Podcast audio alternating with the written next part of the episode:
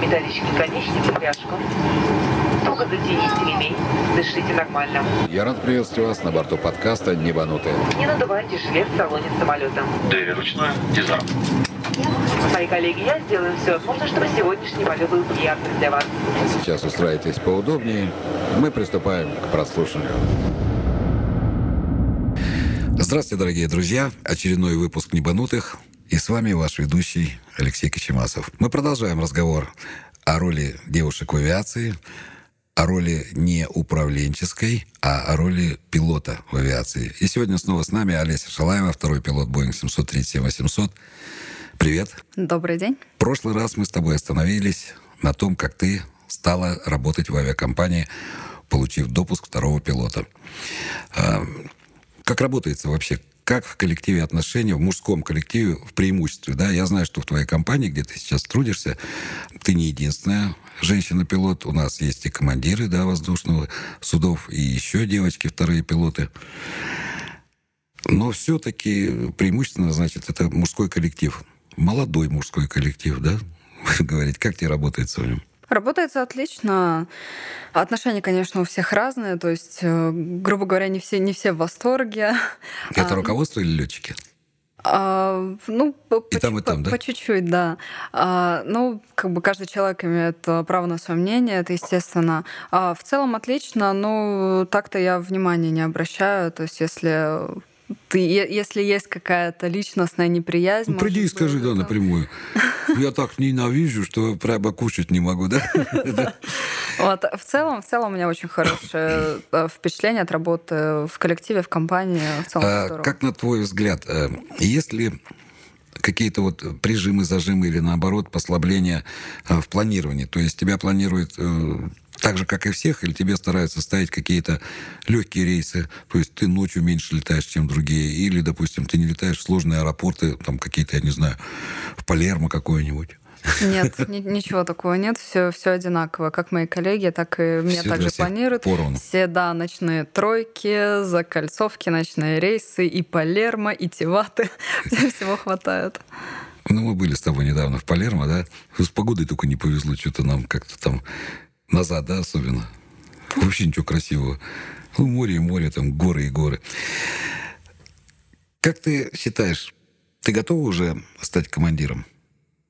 Да. Вот сама ты как считаешь? Э, сама, да, сама готова. Психологически или технически? Я имею в виду по технике пилотирования.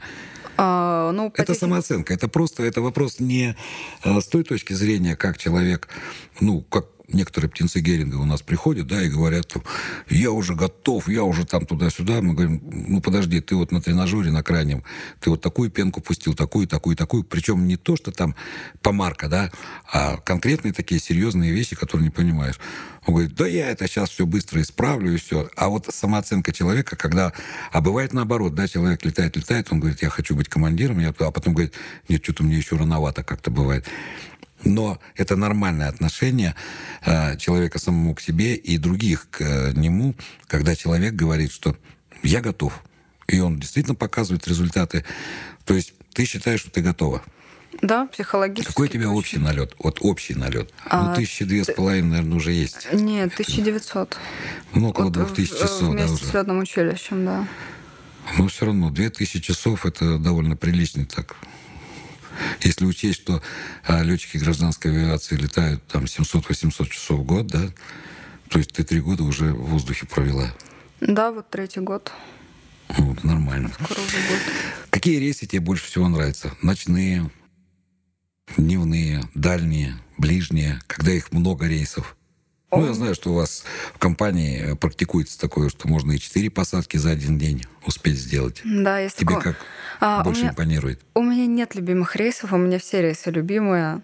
Нет каких-то определенных э, приоритетных там любимых направлений, еще что-то. Э, каждый рейс, э, каждый рейс особенный, каждый рейс индивидуальный.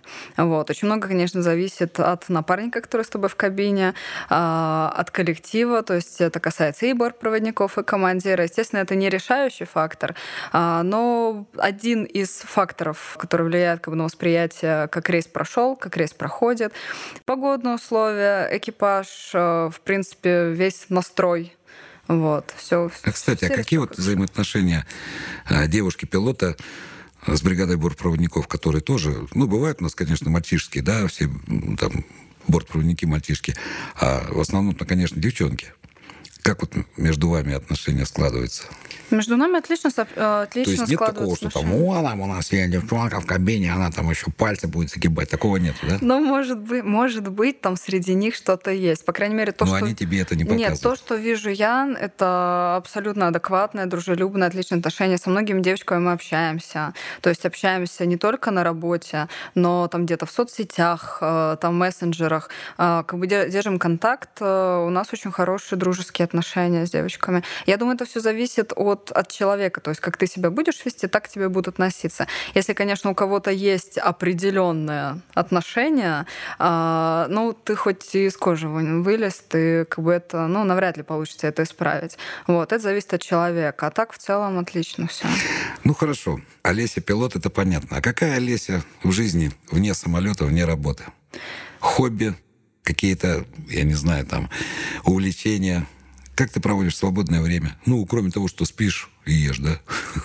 Свободного времени не так много. Но все равно а, а, Основное мое увлечение, да, это, это самолеты. То есть э, и свободное время естественно, при э, наличии финансовой возможности, то есть я пытаюсь как-то свободное время все связать самолетом. Недавно я прыгала с парашютом. Вот этим летом был мой первый прыжок.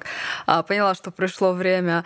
А до этого, несколько лет назад, я ездила на пилотаж на Эк-52. Вот. А так, свободное время стараюсь встречаться с друзьями, просто отсыпаться дома, отдыхать, может быть, погулять. Э. Как относятся к твоей профессии подруги? Ну, у тебя подруги-пилоты, э, э, девчонки, и, там, стюардессы, они из авиации или все-таки есть как-то и земные жители? А, как говорится, много друзей не бывает. У меня вот ну, да. по пальцам можно пересчитать э, настоящие подруги, просто те Мои девочки, с которыми я очень плотно общаюсь, их я знаю давно. Одна из них появилась недавно, стала мне очень хорошим другом. Я очень ценю дружбу и настоящую дружбу. То есть, э, да, какие-то друзья могут... Э, с кем-то ты можешь быть знаком много-много лет, кого-то ты можешь приобрести позднее в жизни, но этот человек становится очень близким тебе, надежным и верным товарищем и другом.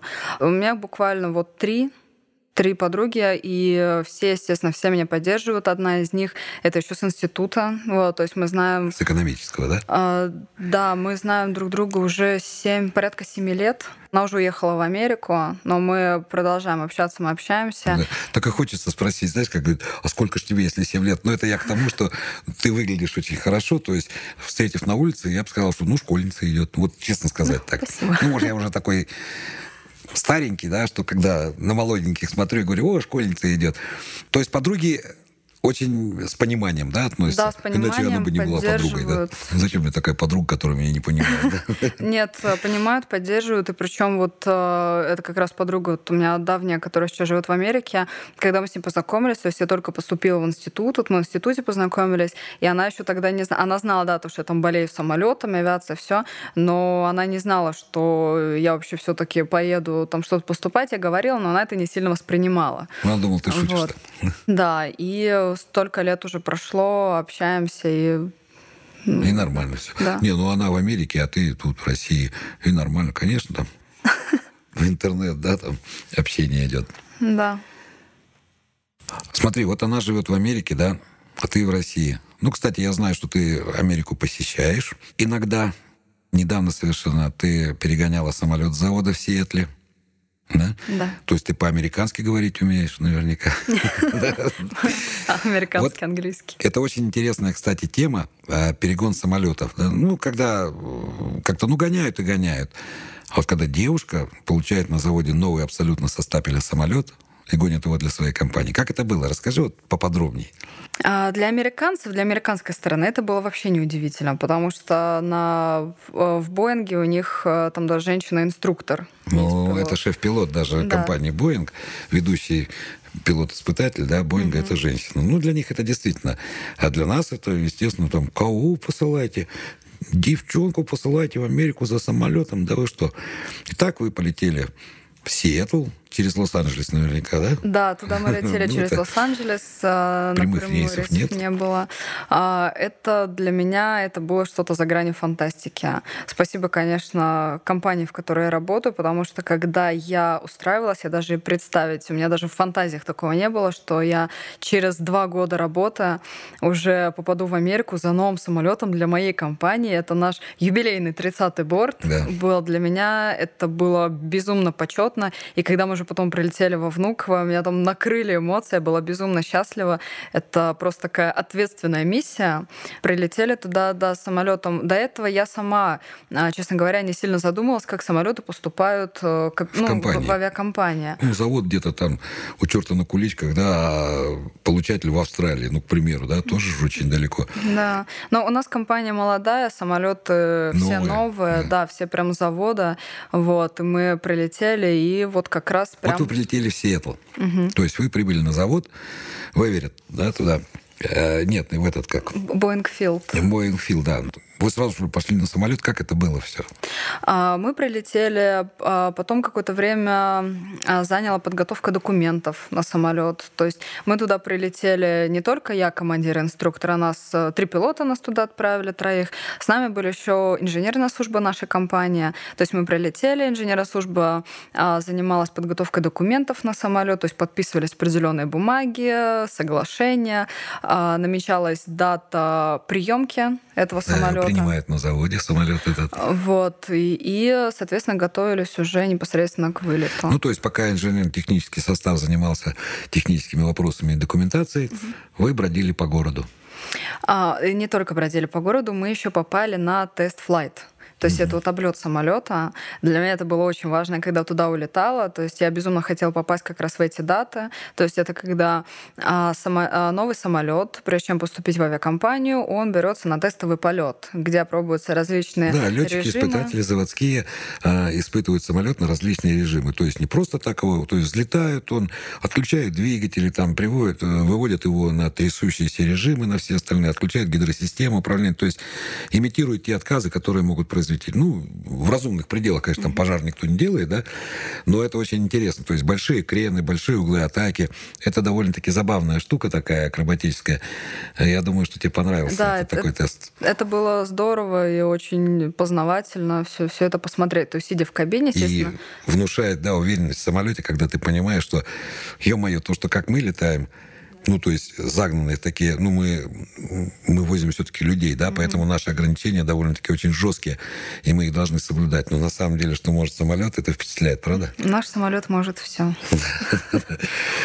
Походили по городу, сели в самолет и полетели вы... А, полетели во Внуково. Это Ну, было... не во Внуково, вы же сначала в. Рейкьявик, наверное, полетели. А, да. Ну, с посадкой, да, а то заправкой, да. далековато. Не, ну, до Норвегии-то можно дотянуть, конечно, а до Внуково вряд ли. Да, нам Все требовалась равно там заправка. получается перелет, да, почти 8 часов до Рейкьявика. 7.40, 7, вот так вот где-то 7.50, он восьми. выходит около 8 часов. Интересно в пустом самолете летать? Да, интересно, здорово, необычно. Потому что, опять же, другие веса при заходе на посадку. на самолет другие эшелоны. Тяжелее, да, другие эшелоны. А, И это очень интересно было. Дозаправились, в Рейкьявике вылетели и полетели во Внуково. А, Это, если я, если я не ошибаюсь, это был, по-моему, первый полет, когда самолет не перегоняли через Белград, где у нас обычно устанавливают. Ну, э, это мы просто в тюнинговое ателье туда гоняем самолеты для установки этих скимитаров, да, в тюнинг делается. А так Внуково, ну, с Рейкьявика это Внуково ерунда, что тут 5 часов лета, тут не так далеко. Но впечатление, конечно, море, да, наверное. Впечатление масса. Вот этот сам факт, то, что мы пригнали новый самолет с завода, с Боинга, э, завода-изготовителя пригнали во Внуково для нашей авиакомпании, это, конечно, непередаваемое То есть ты потом ходила такая, командир там стоит, а ты ему по носу щелк такая. А, я пригнала самолет. Я до сих пор, вот честно, я этот самолет по пальцам могу пересчитать, сколько раз я увидела с тех пор, как я его перегнала. Четыре раза я его видела. Я чуть ли не помню аэропорты, где я его встречала, именно вот этот борт. И каждый раз я на него смотрю, вспоминаю, как мы его перегоняли. Но я тебе хочу сказать, что не каждого посылают в Америку за новым самолетом. И тут вопрос даже не в гендерной принадлежности члена экипажа, а скорее в его профессиональном э, мастерстве, в его профессионализме, который доказан. Какой тип самолета тебе бы хотелось освоить еще, кроме... Ну, я понимаю, что наиглавнейшая сейчас цель это все-таки капитанство. То есть ты должна стать командиром. А какой-то тип самолета еще хотелось бы освоить? Чисто... Ну, так вот э, теоретически, да, будем хотеть, и практически тоже. А, большой самолет. Чисто теоретически мне очень интересен 787. Угу. Это я его еще со школы помню. Я помню, еще в школе училась. 10 э, класс это был 2006 Когда год. его только-только подняли? Уже, да? уже тогда. Его, его еще не было тогда, но уже тогда я помню, где-то я то ли в фотогазете, то ли где-то в интернете увидел, что тогда уже про него писали, что вот готовится новый 787, угу. там с таким-то салоном, и все были характеристики расписаны. Вот. А я тогда еще сидела на уроках химии, читала читала про тушки, про илы, у меня распечатки были. И я помню, я на него смотрю, думаю, ничего себе. Как космический корабль, да, какой-то да, инопланетянин. И да? тогда вот его обещали в 2009 году представить. Вот просто вот я как сейчас помню эту информацию. Вот. И да, этот самолет очень интересен для меня. Было бы очень интересно, конечно, на полетать. Но пока сейчас, на данный момент, у меня таких планов нет. Это да, это чисто теоретически. Вот. На данный момент мне очень хочется хочется, это, конечно, вестись командира, потом стать а, профессионалом такой степени, чтобы стать инструктором. Мне очень интересно учить людей, и я бы хотела вырасти до инструкторства, я бы хотела учить будущих пилотов, стажеров. То есть есть а. что рассказать будущим. Хотелось бы. Олеся, пилот-инструктор, и приходит к тебе такой ну, не командир, да, то есть инструктор же не только там вторых пилотов молодых учит, то есть, а приходит, вот люди переучатся, а он приходит с каким-то там, с трех семерок, командир такой матерый, и его надо ввести на 737. Но все равно стажерский полет у командира тоже существует. И вот дядька такой приходит, 50 лет, такой весь там герой Советского Союза. И Олеся такая раз садится. Ну что, начнем. Я, я очень уважительно отношусь. Ты представляешь себе, как это вот вообще как-то... Есть такие ну, в мыслях такое, Представ... как ты встретишься первый раз со своим стажером? Я представляю, для меня здесь никаких, э, никаких ограничений, иллюзий нет по этому поводу. То есть, да, у каждого человека, конечно, свои мысли, свои впечатления, да, свои отношения ко всему. Вот, у меня такое отношение, что я должна доработать э, значительный уровень CRM, тут Crew Resource Management, про да. который у нас говорит человеческий фактор, общения в кабине, вот, э, чтобы все было на высоком профессиональном уровне. То есть не в зависимости от того, какой стажер, сколько, какой возраст у стажера, откуда стажер, что правильно. за человек, потому что психологически тоже мы далеко не все совместимы. Но та работа, которая у нас происходит в кабине, это работа, и мы коллеги, мы напарники, мы компаньоны. И эту работу нужно организовать и направить в правильное русло вне зависимости от личных отношений, от предвзятостей, от э, какой-то личной мотивации. То есть если у человека недостаточно мотивация, нужно к нему правильно подойти, найти подход, чтобы она у него появилась. Ты коммуникабельный человек... вообще человек вот по жизни? Да. Как в одном фильме, да, э, забыл, как называется фильм, он заходит, а вы, говорит, можете зайти в магазин женского белья и купить какой-то предмет, да? А говорит, Федя, ну-ка ты, говорит, я не-не-не, а вы, говорит, а я, да, могу, говорит, а что в этом такого, да? Какой-то фильм был такой, там, Ирина Муравьева, по-моему, играла такой интересный. То есть ты вот коммуникабельный человек, да? То есть я... для тебя нету препятствий э, от того, что общаться с человеком. Я человек, к человеческим отношениям подвожу к тому, что либо это генеральный директор, либо это там, я не знаю, начальник завода, там, либо это там, второй пилот, стажер только со школьной скамьи, да. То есть у тебя нет такого внутреннего какого-то препятствия, забора, что ты не можешь?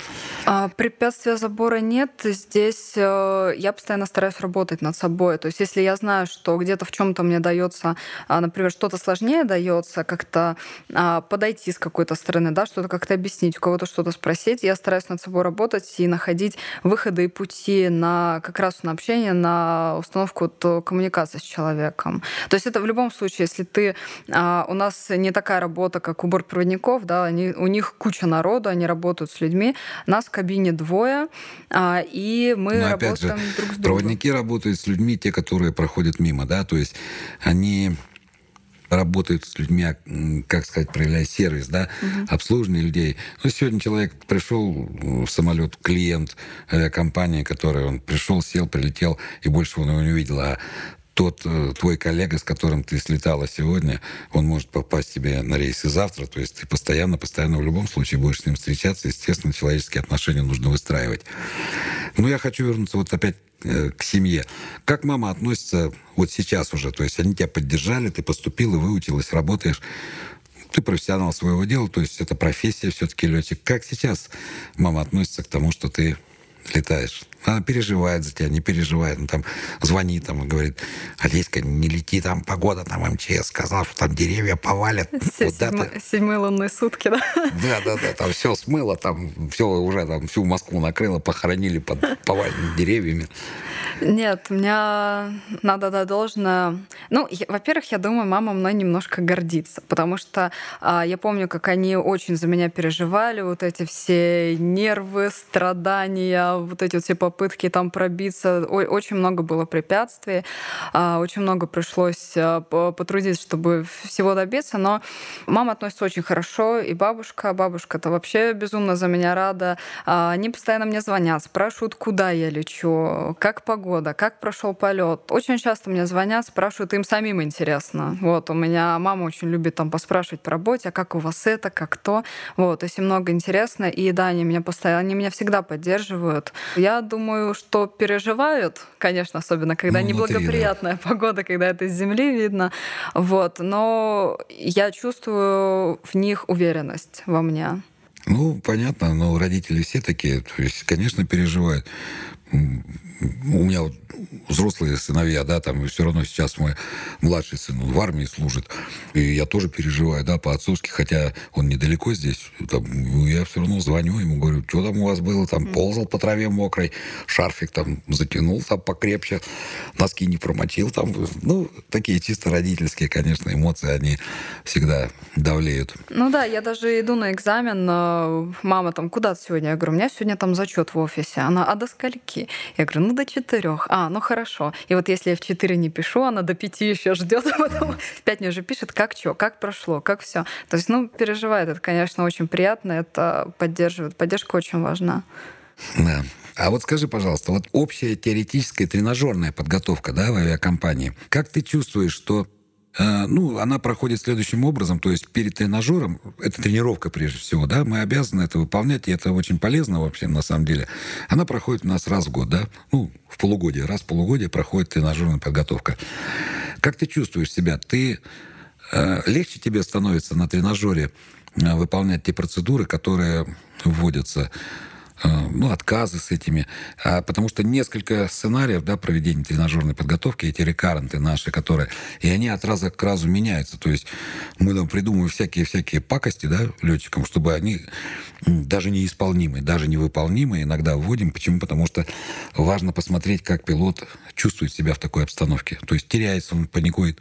Как тебе кажется, тренажерная подготовка, она легче дальше проходится, или она все время остается на прежнем уровне? То есть, когда ты идешь на тренажер, ты как бы идешь как, как это как на заклание, то есть ты не знаешь, что там, ну, хотя ты знаешь, да, то есть сценарий тренажерной подготовки, ты к нему готовишься, проще стало проходить. Ты уже не один тренажер прошла, да, то есть их было постоянно.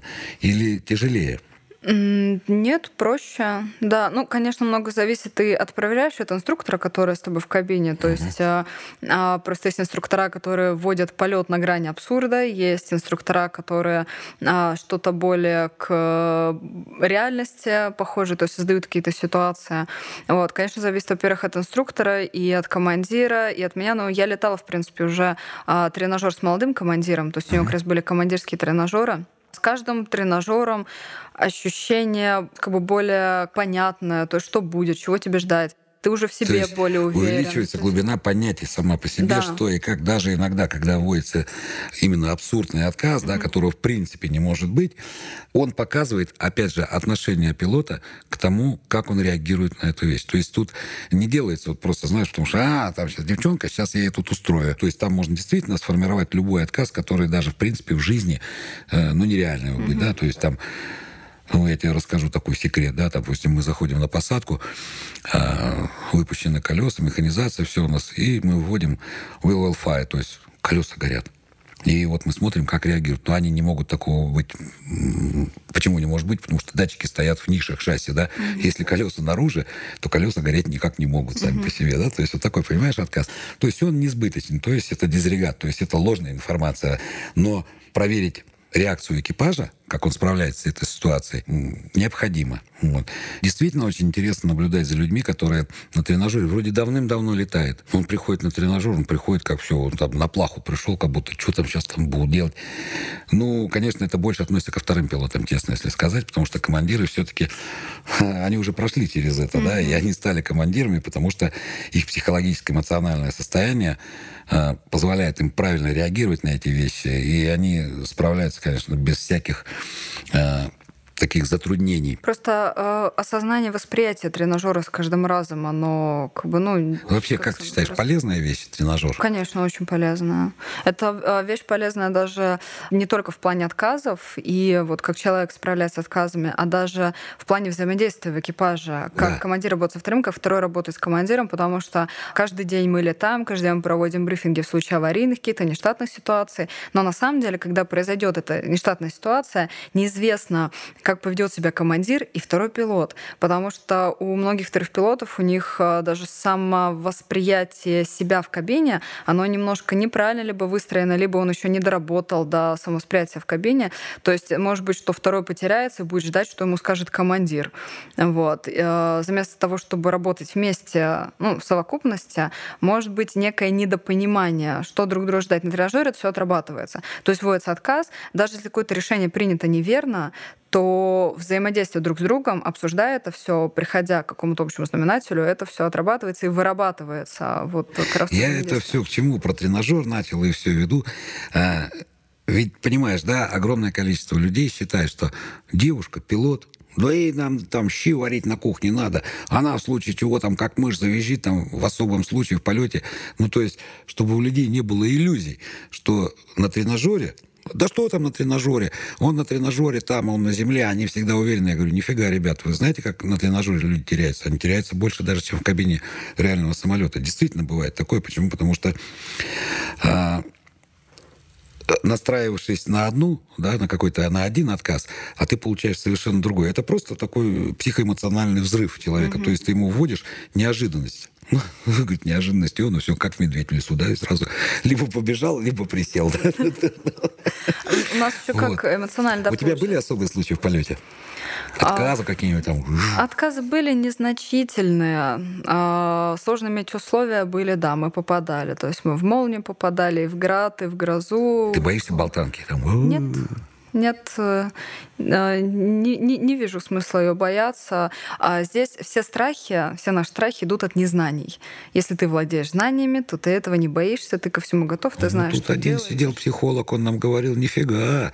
Говорит, нет того, что от незнания. Я ему тоже говорю, знаете, когда человек, он знает, да, ну, как это говорится в поговорке, кто владеет информацией, тот владеет миром. Угу. То есть, если ты знаешь, ты уверен, что бояться тогда, да? Ты же знаешь, что произойдет, и в следующий момент ты как бы предвкушаешь того, что может произойти.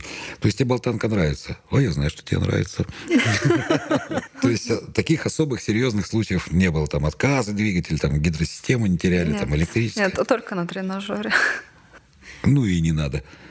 Ну, я хочу тебе пожелать, чтобы у тебя никогда этого вообще никогда не было поскорее стать капитаном воздушного судна Boeing 738 в твоей любимой авиакомпании «Победа», в которой мы с тобой имеем счастье трудиться. Не побоюсь этого слова, а то мы ходим в той компании, в которой, ну, в мы работаем, что там скрывать-то, да? Ну и мой традиционный вопрос. Airbus или Boeing? If it's not Boeing, I'm not going. Вот так вот. Спасибо большое. С нами сегодня была Олеся Шалаева, пилот самолета Boeing 737-800 и ваш ведущий летчик Леха Алексей Кочемасов. До скорых встреч в эфире. И подписывайтесь на наш подкаст «Неманутые». До свидания. До свидания.